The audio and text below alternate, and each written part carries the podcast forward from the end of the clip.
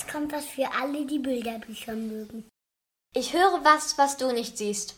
Der Bilderbuch-Podcast mit Lena und Gerd. Heute lautet unser Thema Angst im Dunkeln, ein Lichtblick. Wieder haben wir zwei Bilderbücher dabei. Gerd, was ist denn dein Bilderbuch? Mein Bilderbuch heißt Hab keine Angst, kleines Dunkel. Und das ist ein, ich finde, leichtfüßiges Bilderbuch über einen lebensbegleitenden Schrecken. Angst und Dunkelheit begleiten uns. In der Regel kombinieren wir diese Dreierbeziehung, also Dunkelangst und wir, ja so. Wir haben Angst im Dunkeln. Ja. Oder Angst vor der Dunkelheit. Und wir oder die Kinder brauchen darum sowas wie Trost und Zuspruch. Dieses Bilderbuch schlägt vor, die Beziehung anders zu nehmen. Was wäre, wenn das Dunkle Angst vor uns hat? Und mit diesem Kniff lernen wir das Dunkel kennen. Also wir, im Buch ist es ein Kind, was mit uns entdeckt, dass das Dunkel selbst Angst hat vor dem Licht und sich darum in der Schublade versteckt. Und jetzt am besten bin ich zwischen deiner Unterwäsche. Wir merken, es fürchtet sich äh, vor uns. Es geht erst aus dem Haus, wenn die Sonne untergeht. Und wir erfahren, was es am liebsten essen mag. Was mag es? Jetzt könnte man überlegen, was Ja. mag das kleine Dunkel am liebsten? Ich, ich verrate nur, es muss schwarz sein. ja.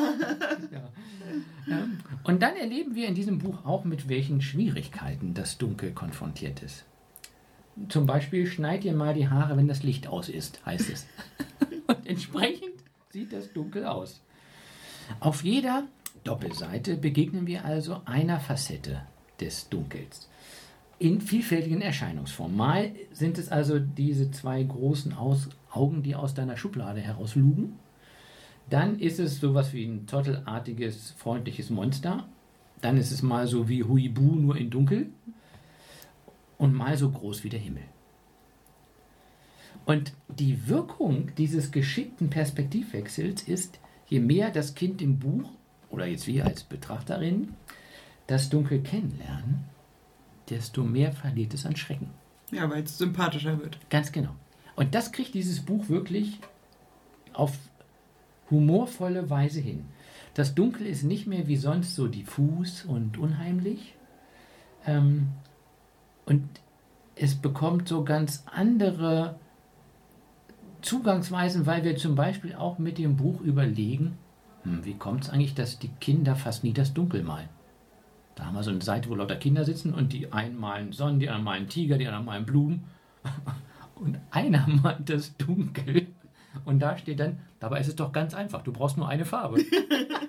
also, ähm, und es gibt dann so einen Aspekt, dass das Dunkel ja auch etwas ermöglicht. Ohne Dunkel würden wir keine Sterne sehen.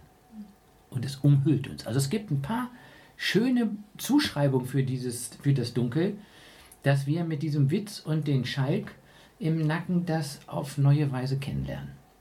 Und, wenn man so will, diese Paradox-Intervention, wie wäre es denn, wenn das Dunkel mehr Angst hat vor uns als umgedreht? Jetzt hast du schon so ein paar ähm, Sätze zitiert.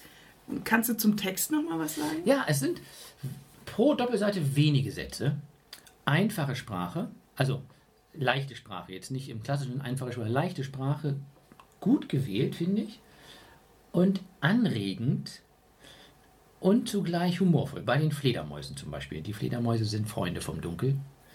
Und dann heißt es, am Tag meiden sie das Licht und hängen rum. so, und dieses, also das Licht meiden ist ja nicht so gewöhnlich. Ja. Ne? Äh, also es ist schon so eine, vielleicht für manche Kinder eine neue Variante. Und hängen rum, es ist so schön doppeldeutig. Ähm, und das gefällt mir an dieser Sprache, an diesen wenigen Sätzen, die auf jeder Doppelseite zu finden sind. Und die Bilder? Die Bilder, ähm, wenn wir dunkel hören, vermutlich haben wir eher schwarz. Das Dunkel selbst ist auch schwarz. Aber der Background, die ganze Nacht, ist mehr so dunkelgrün. Ah, Das okay. nimmt auch etwas von diesem Ja, Bedrohlichen. so bedrohlich. Es ist auch nicht wie manchmal sonst so schön mitternachtsblau, sondern es ist so dunkelgrün, ein bisschen so, als ob man noch einen ganz leichten Streif Mond unten, Mondlicht sieht, sodass es nicht bedrohlich wird.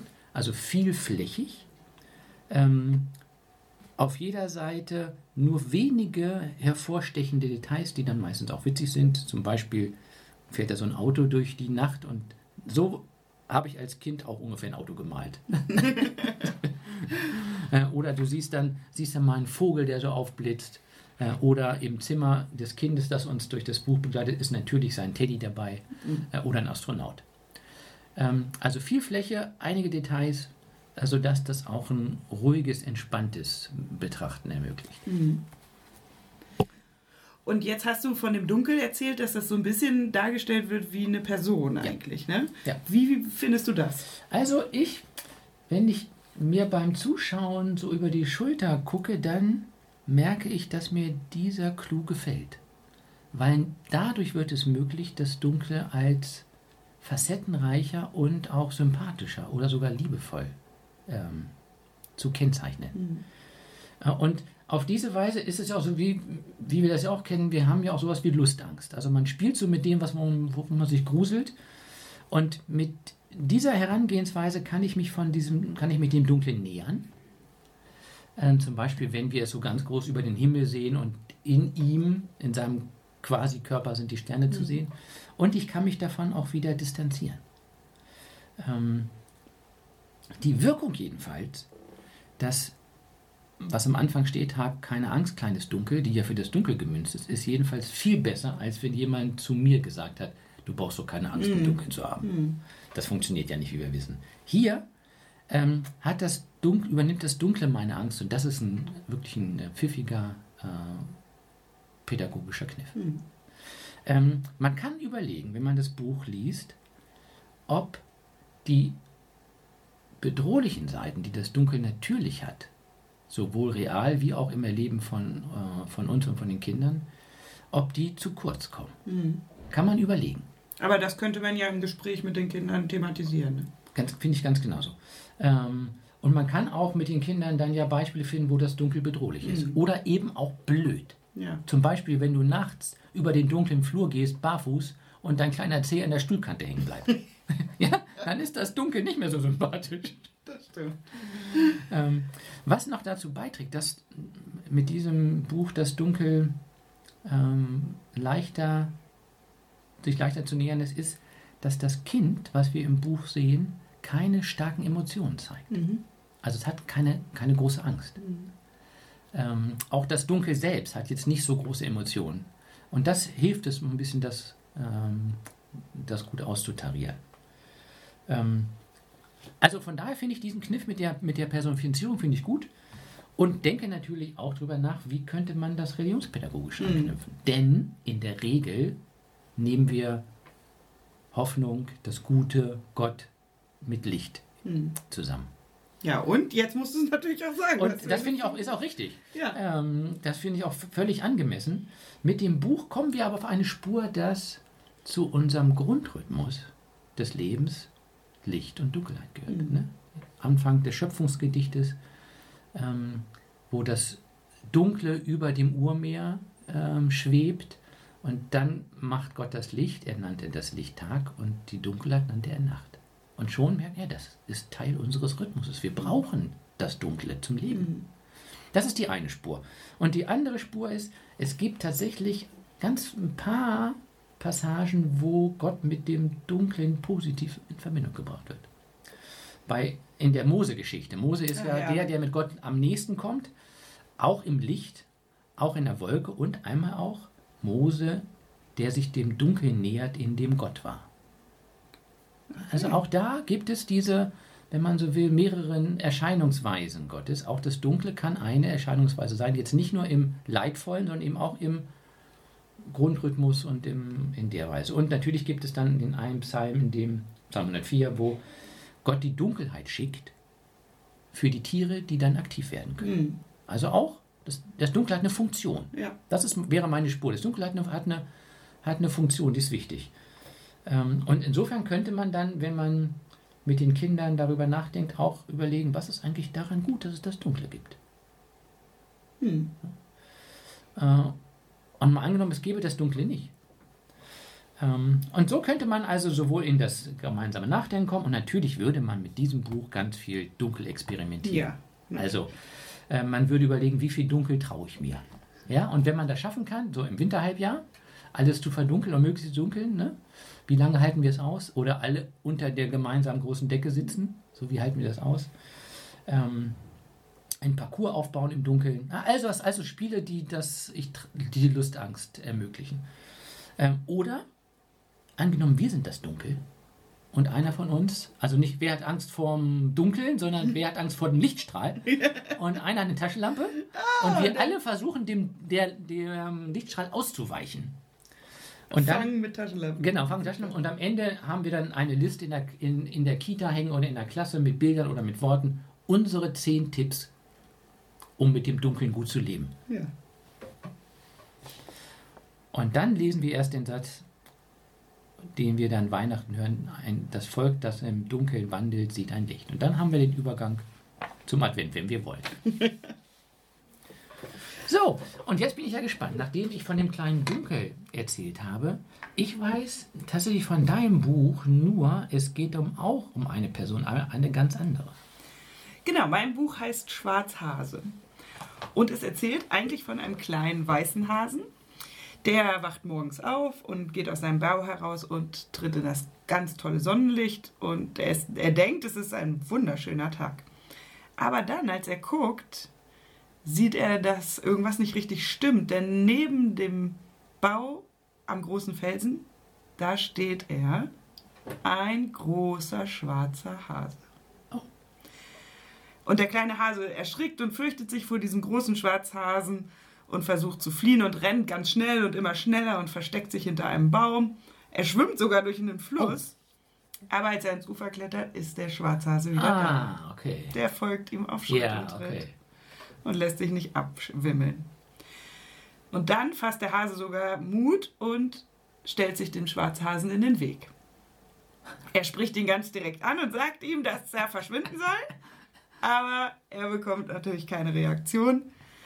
Und so wählt er den letzten Ausweg und läuft in den dunklen Wald.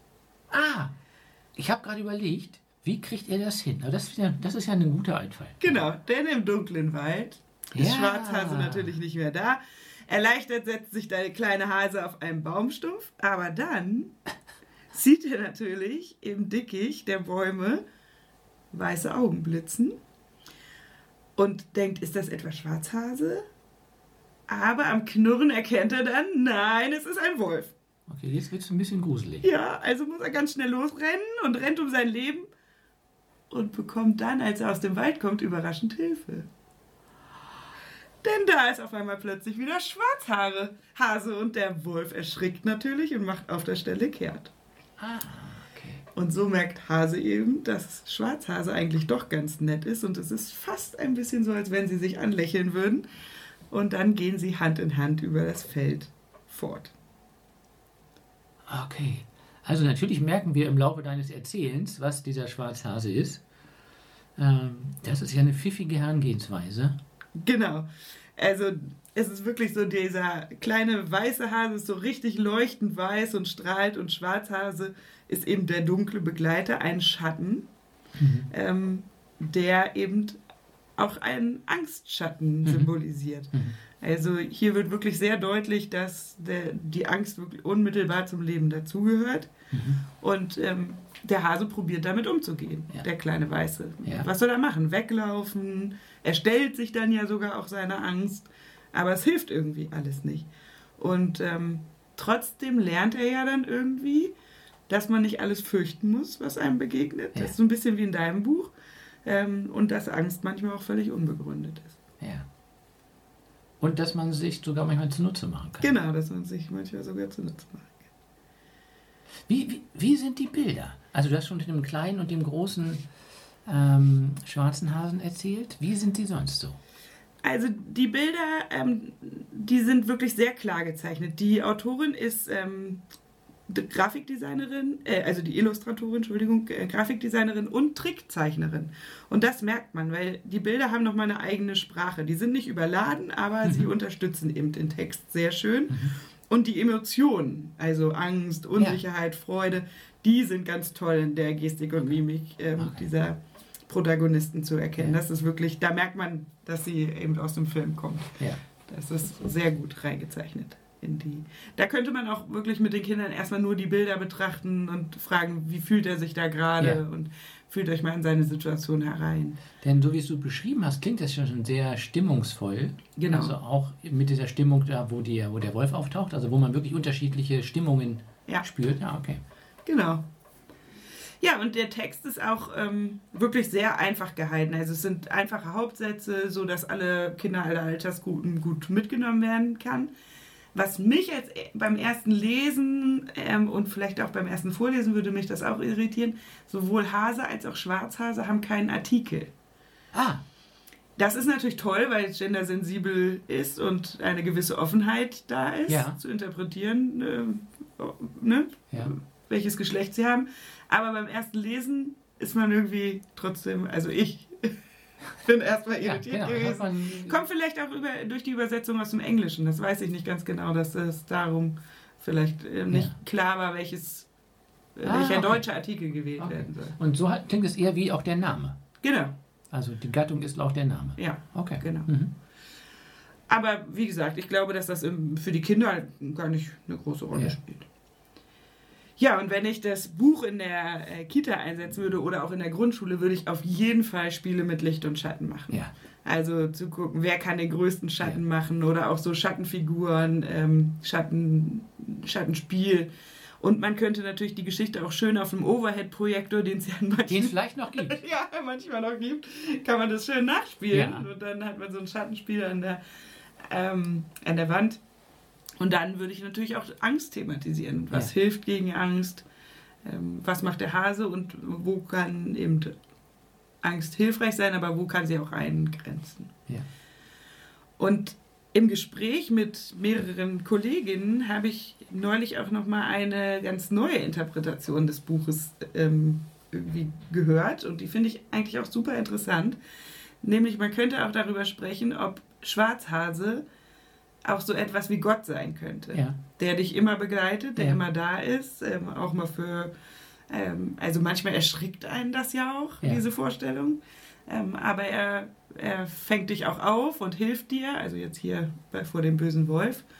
Und da könnte man natürlich gucken, dass man dann über Psalmworte, also du kannst nicht tiefer fallen als in Gottes Hand, ähm, oder Gott hält seine schützende Hand über dir.